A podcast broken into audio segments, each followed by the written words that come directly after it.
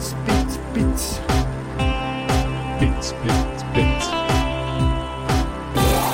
Pits, pits, pits.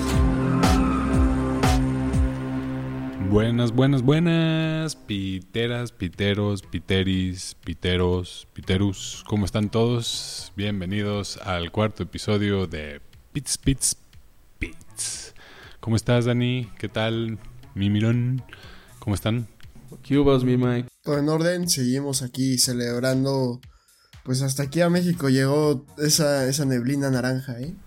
No, pues estuvo bien chida esta carrera del fin de semana. Bueno, a mí se me hizo muy emocionante.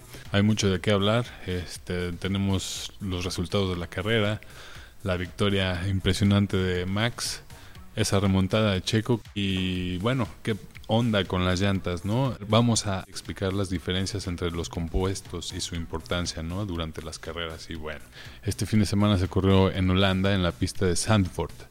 Eh, que no se corría desde 1985, pero bueno, antes de empezar con esto, tengo que decirles que les traje a mi tío porque pues nos quería contar un poquito eh, de esta pista. Así que, a ver, bueno, ¿estás por ahí? ¿Qué tal, mis queridos piteros? Les saluda con afecto su siempre amigo, don Rómulo Benítez, que en esta ocasión vengo a contarles un poco de la pista donde se llevó a cabo el pasado fin de semana el Gran Premio de los Países Bajos. Esta pista inicialmente, lo recuerdo muy bien, empezó como un circuito de las calles con una recta en la que se celebraban desfiles militares al final de la guerra. Al terminar esta, se ampliaron y se entrelazaron diferentes vías para formar un circuito de carreras diseñado por la Real Asociación Motociclista Neerlandesa, bajo la asesoría de mi gran amigo Sammy Davis, que ganó las 24 horas de Le Mans en 1920. 27. Aprovechando, déjenme les cuento que esa vez Sammy y yo andábamos de cotorreo con unas chiquillas y entonces... ¿Qué pasó, don Ruco? Usted y sus chiquillas. Oh, sí, perdón. Te decía que la primera vez que se corrió en esta pista con reglas de la Fórmula 1 fue en 1949 y en 1952 comenzó a formar parte del campeonato mundial, faltando uno que otro año hasta la última carrera en 1985, cuando Niki Lauda ganó su último gran premio como piloto de la Fórmula 1. Una anécdota que les quiero contar, estimados piteros, es que en 1970 mi gran amigo Gilles Villeneuve y yo nos fuimos con unas muchachonas que vendían quesos en Holanda. ¿Qué pasó, tío? ¿Ya vas a empezar otra vez? No te desvíes. Ah, muchacho pitero, déjame terminar. Gilles Villeneuve tuvo que dar una vuelta insólita con tres llantas para llevar el auto a pits después de que se despistó y arruinó su llanta trasera del lado izquierdo. También quiero decirles que mi cuate Jim Clark es el máximo ganador de este premio con cuatro y le sigue Jackie Stewart con tres, que de hecho cuando nos fuimos a festejar con unas muchachonas... ¿Y qué pasó, tío? Ya te nos anda saliendo de tema. Ok, la canción. No me dejan platicarles a gusto, hombre. Mejor vengo otro día con más calmita porque como que ya me anda de las de acá. Saludos, piteros, y hasta la próxima. Así es, tío. Pues muchas gracias por la información. Como les decíamos, desde 1985 no se corría en, esta, en este circuito. Y bueno, eh, hasta ahora, hasta que tenemos un piloto neerlandés, eh, Liberty Media se dio la tarea de traer la Fórmula 1 de nuevo a este país. ¿Y de qué forma lo hicieron? Este circuito está impresionante. ¿A poco no miran? Sí, Mike, ¿qué tal los peraltes en la pista? Verdaderamente, como esas curvas dieron posibilidad de una carrera extremadamente rápida y en una pista muy angosta, eh, muy especial, ¿no? Todos los pilotos y este, se refirieron a ella bastante bien. Es una pista que tiene mucha historia y la remodelación les quedó excelente. Les quedó cañón. Además, se hizo especialmente para que los pilotos tuvieran la sensación de estar en un roller coaster, ¿no? Roller coaster. I've never seen anything like this. Uh, it's very unique. Exacto, un roller coaster. Sí, increíble. La verdad también a mí me pareció impresionante la vibra y el ambiente que creó lo de Verstappen. Un dato interesante es que la- el 11% de la población neerlandesa ve la Fórmula 1. Y eso está muy cañón. Mm, Sí, la neta fue una carrera bien bonita por muchos aspectos. Déjenme comentarles rápidamente que la remodelación de esta de este circuito terminó en 4.259 metros. Se determinó que fueran 72 vueltas para completar este gran premio, ¿no? Y bueno, entonces, ¿qué te parece, mi Dani, si nos cuentas un poquito de cómo estuvo justo este gran premio? Piteros, piteras, estoy muy feliz de aquí andar con ustedes. Recuerden seguirnos en todas nuestras redes, siempre andamos súper presentes. Y pues sí, esta carrera la verdad es que no falló, no falló para nada. Todos pensábamos que podría ser muy parecido a un Mónaco, pues por todas las características que tiene. Pero terminó pues pareciendo algo, sí, diferente, algo realmente emocionante, en el que no solamente era la estrategia, sino que también, también valía la pena justo conducir bastante bien, ¿no? Lo vimos bastante en Checo, que ahorita hablamos hablar un poco más de él. Quiero hablar un poco sobre el arranque, sobre el arranque de la carrera. Siempre vemos esta solidez de Verstappen. Vemos como Giovinazzi pasó de estar en el séptimo lugar, muy sólido, que logró en su calificación, terminó pasando a décimo lugar. Esto pues lo afectó bastante. eh, poder estar justo ya en este en esta media parrilla pues terminó hasta donde tristemente pertenece. Ya lo iba a decir muy mamón pero pero no la neta se estaba rifando. También quiero mencionar que ahorita lo va a hablar un poquito más nuestro amigo Mirón pero pues como en la vuelta número 30 Botas aguanta Verstappen eso ahí como que hubo como una pequeña estrategia por parte de Mercedes para querer aguantar al, al otro equipo, pero pues como vimos no, no funcionó. Este, en la vuelta número 37 vimos la presencia de Vettel, nuestro gran amigo de Alpine. ¿Sí, verdad? No la cagué, no, no es de Alpine. No es Alpen, güey. Es Aston Martin. La cagué bien cabrón. O sea, güey, mi Dani, güey, por favor. Besitos. Ah, madre. En la vuelta número 37, Vettel de Aston Martin derrapa en una puta curva y le quita un segundo a Botas, güey. Eso también tuvo que ver mucho con pues, los resultados de Mercedes, al fin y al cabo. Yo, yo opino eso. Esos segundos, o sea, un segundo entero. Imagínense, si en cada carrera, en cada vuelta siempre se están llevando .5, .7 cuando están compitiendo de verdad, un segundo es un chingo. Y bueno, en la vuelta número 56, vemos como Pérez rebasa a Norris.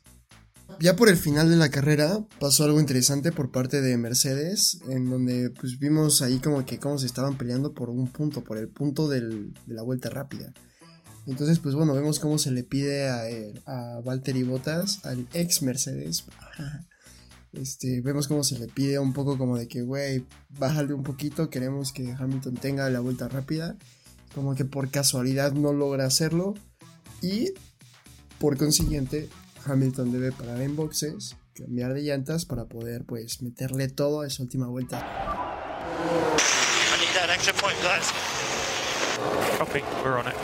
Ok, sí, dice esto Hamilton y pues lo logra, sí, esa vuelta final pues logra tener la vuelta ganadora. Y bueno, piteros y piteras, antes de pasar a lo siguiente, nada más quiero recalcar que estuvo poca madre ese final. Esta última carrera hemos visto varios finales épicos, vimos uno ahí con Serena Williams y ahora tenemos uno en el que justo el ambiente de pues de los holandeses no paró para nada y justo estuvo épico cómo salía y vemos cómo se ven los fuegos artificiales cuando está ganando. Neta, esa toma es oro. ¿Qué nos tienes que decir, Mike?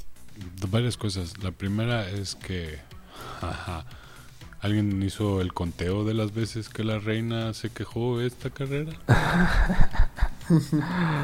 Sí, sí, sí, hubo quejas. Poquitas, poquitas, poquitas.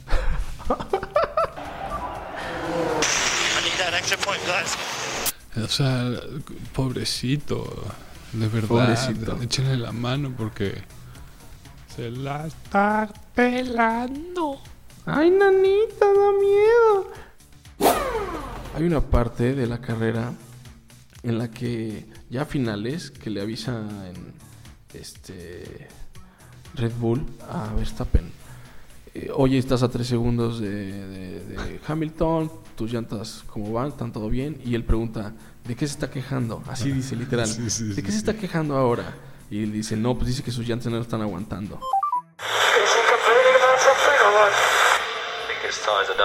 Y dices, "Ay, Ya lo no conocen, güey, ya ser". sabes. Sí, sí, sí. Ay, ay, ay. Pero bueno, hizo, hizo buena batalla el, el Hamilton. Mucho mejor que, que la del Bottas, ¿no? Fíjate, Dani, que uno de los highlights, que no son highlights, es eso, es McLaren, ¿no? La ausencia de McLaren. Eh, está cañón como eh, no pudieron en esta carrera tener ritmo para pelear. Norris lo hizo muy bien, muy buena carrera, pero al final se destrozaron su- sus llantas, ¿no? Sí, tanto, tanto así que ya perdieron su, pues como esa competencia que tenían con Ferrari, de que estaban en empate, ya perdieron 10 o 12 puntos, algo así, aprox, que pues es bastante, ¿no? O sea, realmente eso que tenían antes era impresionante y ahorita ver que ya bajaron, sí es pues un percance para el equipo. Justo, más que nada, no, pues Ricardo ya estábamos un poco acostumbrados de verlo por ahí. Pero, por ejemplo, Norris sí estaba, ya lo veíamos peleando en cuarto, por ahí. Y pues ahora ya lo veíamos como de una forma muy extraña, viéndolo pelear pues por el décimo lugar, ¿no? Quiero comentar justo de que pues no estuvo ya en cuarto, pero ¿saben quién sí estuvo? Pierre Gasly. Pierre Gasly. Pierre Gasly. Pierre Gasly. Pierre Gasly, ¿no? Muy bien, este, estuvo en cuarto lugar y tuvo un fin de semana bastante sólido. Sí, les digo por qué, porque terminó las calificaciones en cuarto lugar y se mantuvo ahí. Y eso es algo que realmente un piloto como él puede hacer, ¿no? Quiero ver qué opinan ustedes. Claro, este Pierre Gasly siendo Pierre Gasly. siendo súper súper contundente y también los Ferraris, como tú lo mencionabas, haciendo muy buenos puntos. Leclerc y Sainz haciendo una carrera pues ahí, estándole superando por mucho a los McLaren. Al final hicieron buenos puntos. ¿Qué tal Sainz? Como eh, al final hicieron el rebase, el rebase Alonso a Sainz estuvo buenísimo, ¿no? Otro tema de la carrera fue Alonso, sus grandes rebases, o sea, este cuate rebasó a Ocon, rebasó a a este a Giovanazzi, rebasó a Sainz en la última vuelta, súper buen rebase. ¿no? mira, ¿de quién hablas, güey? ¿Giovanazzi? Giovinazzi. Giovinazzi. Eh, ritto bene. Sigamos, piteros y piteras. Vamos a hablar un poco sobre esto que pasó entre Verstappen y Hamilton. ¿Qué nos tienes que decir, Miro? Pues sí, ¿qué te puedo decir, mi Dani? Una victoria contundente. Verstappen sube otra vez a, a- a la victoria, ¿no? Lo ponen en la pista y si lo pones en la pista, el chico gana. Como dices, súper buena primera vuelta. Y pues se mantuvo muy bien. Hamilton estuvo cerca, la verdad, toda la carrera estuvo cerca, pero no con la suficiente velocidad para acercarse a tratar de hacer rebases, ¿no? Entonces tratando de hacerlo por la, por la estrategia, teniendo a dos pilotos de Mercedes contra uno de, de Red Bull. Y pues Bottas fue largo para aguantar y Hamilton fue el primero en, en meterse a pits. Verstappen ahora sí hizo lo que tenía que hacer y se metió luego luego y lo cubrió muy bien, traía mucha velocidad y este y realmente pues, no, no, no pudieron acercarse. Y Bottas, como tú lo mencionabas, Dani, sí lo detuvo, pero lo detuvo realmente una vuelta o dos máximo. No tenía ya este, la velocidad ni el ritmo, nunca tuvo un ritmo, toda la carrera estuvo muy, muy lejos de los otros dos. Y también como que se vio muy débil, así como que, oh, y se fue, y se me fue muy rápido, ¿no? Pero bueno, hizo lo que pudo y, y al final, pues, el tema de, del, de la Fast Lap, como mencionas, ¿no?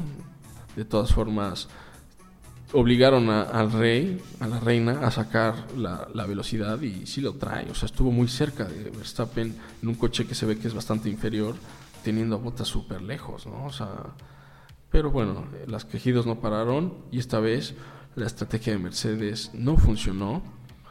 Vino la segunda parada de Hamilton y lo sacaron en meritito tráfico, súper mal. Y Verstappen, pum, pum, le metió, le metió, le metió, le avisaron, métele, métele, métele. Y sacó tiempos y se fue adelante del, del tráfico, ¿no? O sea, por estrategia, ahora sí se vio muy maduro Red Bull y se vio bastante maduro Verstappen, una victoria muy madura, ¿no? Justo hasta es un audio que mencionaron, ¿no? Como el director de Red Bull, Horner, también lo felicita. Le dice, güey, correcto. ganaste, pásatela chido, disfruta tu última vuelta y también disfruta a tu gente ahorita, ¿no? Well done, mate. That was epic.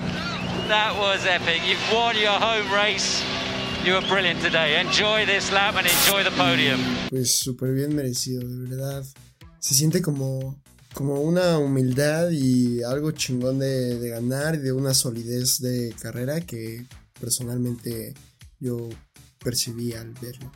Yo me quedé con un gran sabor de bo- boca, justo con lo que dices, Mirón, del, de cómo reaccionó Red Bull como equipo ante los embates de la reina.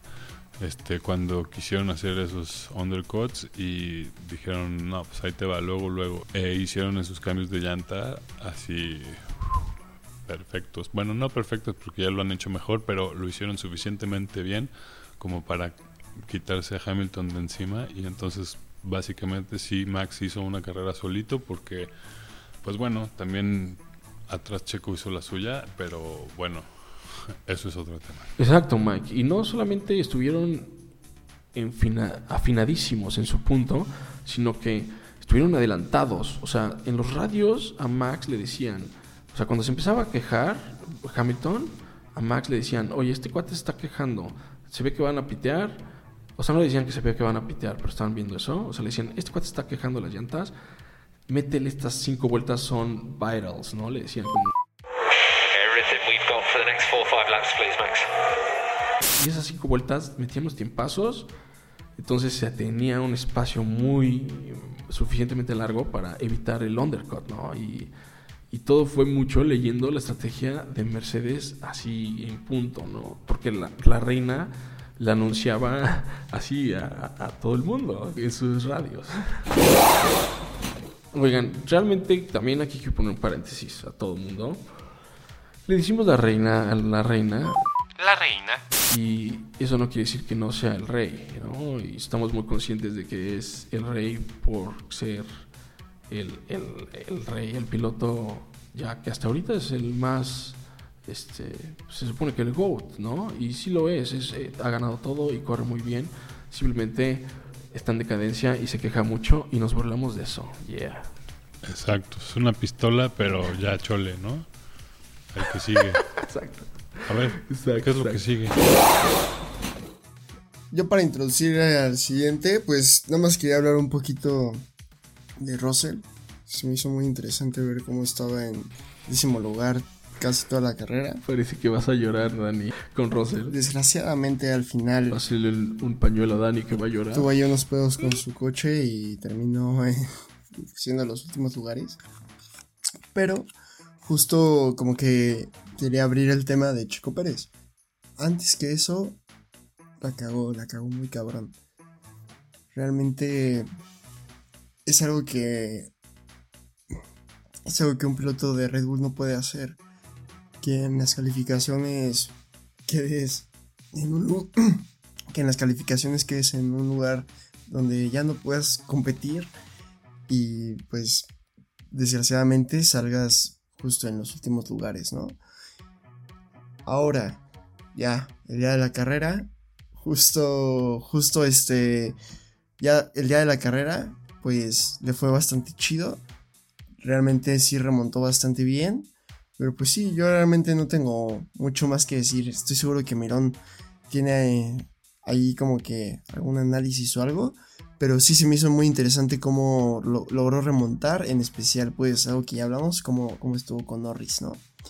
Pero sí, pues tuvo un, un sólido eh, lugar entre los 10 primeros. A mí la verdad es que me gustó desde el arranque. O sea, saber que Red Bull se arriesgó desde el principio a decir, bueno, ok, cambiamos nuestra caja de velocidades, aceptamos el castigo, total no tenemos puntos y vamos para adelante. La, el stint tan largo que tenía planeado para poder llegar a un lugar, acercarme tal vez al quinto lugar desde el principio, pues fue para atrás por ese error que justo que decía Dani. Y bueno, pues después eh, comenzó la remontada y con un muy buen manejo, manejando las curvas que decían que eran pues difíciles de, de rebasar. Y pues no, se rifó bastante y pues nada más y nada menos llegó hasta el octavo lugar. Pues en una pista así y llegar al octavo después de haber salido de ese pit lane, se rifó. Bien, Checo, la neta. Saludos. Pues como dice el buen Jacobo, el hermano Jacobo, ¿no? Chiquito haciendo, narrando, o sea, ustedes acaban de narrar lo que Jacobo explicaba en un tweet, ¿no? Que en sus tweets, que es eso, ¿no? Eh, chiquito, pobre chiquito, muy mala quali, está, no agarra la onda con el coche a veces, esta pista era muy difícil, no agarró la velocidad en quali, eso le pasa, es un piloto que en velocidad de quali, o sea, en tener el coche en un setting óptimo para hacer la, la carrera, la vuelta más rápida, pues no le falla, le falla y, y tiene que mejorar porque estas cosas son ya, ya empiezan a ser inaceptables, ¿no? Ya lleva muchas carreras y no puede empezar desde la 16, haya habido los haya habidos que haya habidos, ¿no? En un Red Bull y haciendo una remontada increíble, increíble. Ese ese esa ese lock-up en la vuelta 7 pues fue fue un errorzazo que pero ah, arregló la estrategia otra vez y lo logró, ¿no? Cuida muy bien las llantas, demostró que en esta pista, que es una pista con mucha este desgaste de llantas, se suponía, o sí lo fue, pero él aguantó muy bien, a muy buenas velocidades y tienes el coche más rápido, tienes la obligación de hacer eso y, y ya chole con ese jueguito, ¿no? O sea, sí entiendo que rebasas a todos, ya, ya cuando entras a los McLaren, ya cuando entras con los chingones, pues cuesta más trabajo, ¿no? Traes el coche más rápido, tienes que hacerlo también, o sea, es un poco eso, ¿no? Muy bien, buena carrera, muy sólida, muy bien a Norris, Sí, tan sólida que tuvo el primer lugar entre los fans, ¿no? Exacto, fue, fue, nos garantizó una carrera entretenida, si no hubiera sido una de las carreras más aburridas en varios años, ¿no? Que aún así mucha gente la consideró aburrida, pero este cuate nos dio muchísimo entretenimiento, muy chido, gracias Checo, o sea, nos demuestras que eres un chingón, pero ya lo sabemos, todo el mundo ya lo sabemos, lo que queremos es que ahorita, haz de cuenta, Botas estuvo muy malo, con Pérez ahí, toma podio, en chinga, ¿no? Y, y ahí es donde debe de estar, no rebasando a todos los Williams y a, o sea, ¿sabes? Tú muy chiquito. I love you, baby. Seguimos aquí, piteros y piteras. Estamos muy entusiasmados de presentarles a Drenas Muelano. Sí, sí, bueno, hola chicos, bienvenido a la mañanera. Soy con ustedes, su presi... Ah, ah, ah, no, ah, no, no la mañanera. Andamos en el podcast Pits Pits Pits. Ah, sí, es podcast. ¿Y radio va? Es, es- es radio, ¿no? Oye, pero ¿tienes algo que decir? Porque son- estamos hablando de carreras aquí. Ah, ah, ah, es que ya sabe, uno quiere estar en todos lados, la libertad y la democracia, abajo la corrupción. Pues en primer lugar, ese, ese muchachito, Verstappen, ¿qué después que decir? Oh, ¿Qué estamos hablando? No, pues volvemos. Oye Mike, ¿qué pedo con...? Las llantas. Hay diversos factores que se tienen que considerar para escoger las llantas.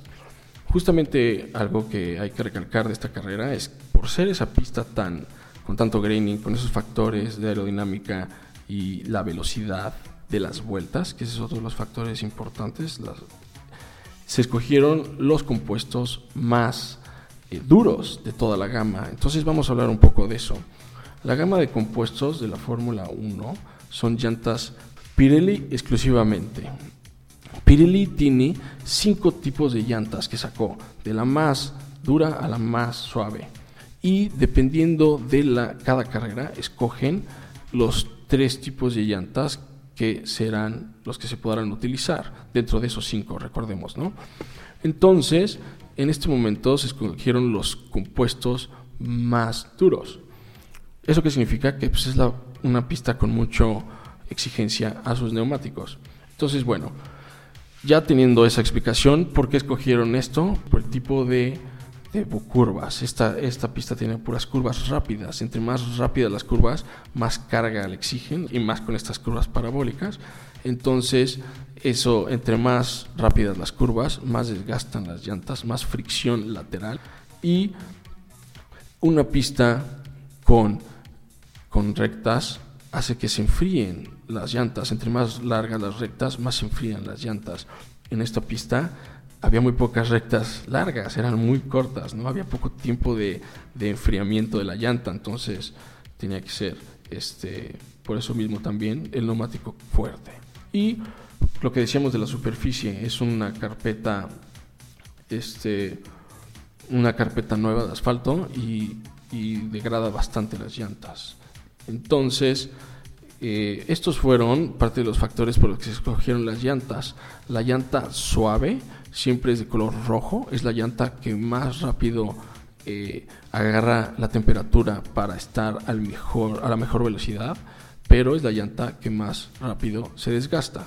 ¿no? Después la mediana es la amarilla, esa llanta eh, tiene el desgaste de la mitad y es igual, igual medianamente más rápida. Y al final, la, el compuesto duro, la llanta blanca, esa es la que aguanta más vueltas y tiene menor velocidad. Pero si logras hacer una combinación de ellas eh, de la forma más eficiente, como lo hizo Verstappen, puedes sacar muy buenos tiempos durante toda la carrera. Entonces, pues eso fue qué pedo con las Oye, Mirón, y ya que estamos en qué pedo con las llantas, a lo mejor muchos fanáticos se preguntan, oye, ¿y qué pedo con esas cosas negras que les ponen a las llantas cuando están guardados o cuando o antes de arrancar? ¿Qué pedo? ¿Por qué se las ponen, güey? ¿Están sucias o qué? Exacto. ¿Qué pedo con las llantas y sus colchas? ¿Por qué les ponen colchas a las llantas? Todo viene siendo el tema de la temperatura de los neumáticos. Realmente el, el punto de llevar el neumático a su temperatura más eficiente genera muchísima diferencia y los pilotos que lo logran hacer tienen tiempos de muchísimo más eficientes. Y entonces el equipo trata de ayudarle un poco, mientras los antes de que empiece la carrera o mientras está, sí, antes de que las vaya a usar más bien, las tienen calentándose para que no se enfríen tanto y agarre el coche más rápido en su punto. Y es todo un juego de sandalias que tienen que estar bien calientitas y quien caliente la tortilla pues puede comerse un taco más sabroso. Entonces, pues eso fue. ¿Qué pedo con las llantas? Gracias por decirme qué pedo con las llantas, mira. este. bueno, y entonces ya para cerrar eh, este. Bye, piteros. No, relájate, güey. Todavía no. Espérate, güey. ¿Qué te pasa, Dani? ¿Tienes sueño? Eh, vamos a terminar rápidamente con el Constructor Standings. Eh, sí, pues Mercedes se mantiene adelante en el campeonato de constructores con 344.5 puntos y Red Bull está atrasito 12 puntos que se pueden recuperar en cualquier momento. Nadita, se quedaron a nadita, ahí van. Ponte pilas, Pérez. Pues entonces, esta semana ha habido un cambio ya en la media tabla. McLaren pasó al cuarto lugar y Ferrari ha subido. Qué bárbaro. Qué bárbaro. 11.5 puntos de diferencia son los que los separan. Atrás de ellos vienen al, Alpine con 90, Alfa Tauri con 84, Aston Martin 53, Williams que esta vez pues no pudo sumar, pero bueno, después de dos carreras sumando se mantiene en la octava posición y Alfa Romeo después de decirnos que, que Kimi ya no sigue, se tiene tres puntos en el noveno sitio y Haas con 0, 0, 0 puntos en el fondo. Y bueno, en el campeonato de pilotos vemos como Verstappen regresó a la punta con 224 puntos, 5 puntos y solamente 3 puntos atrás, que como ya los decíamos, eh, se pueden retomar en cualquier tiempo y por eso justamente Lewis Hamilton estaba llorando por ese punto y diciendo, ay, por favor, díganle que no vaya rápido. Entonces, bueno, eh, segundo lugar para Lewis Hamilton. Bottas sube a tercero y le quita y baja Norris. Quinto Pérez. Leclerc y Sainz están en 6 y 7 respectivamente. Después viene Gasly, Ricardo Alonso en el 8, 9, 10. Ocon, Vettel, Sunoda, Stroll, Russell, Latifi, Raikkonen. We love you, Kimi. Goodbye, Kimi. Con dos puntos y Giovinazzi con uno. Los demás, eh, cero puntos. Y los demás me refiero a Schumacher, Mazepin y Kubica, que esta semana estuvo en lugar de Raikkonen. Pues muy bien, muchas gracias, Piteros y Piteras, Piteres, Teris y Piterus. Este fue el episodio número 4 de Pits, Pits, Pits. Hasta luego. Muchas gracias. Síganos en nuestras redes sociales. Nos vemos en Monza. Hasta la próxima, Piteros y Piteras. Pits, pits, pits. Pits, pits, pits.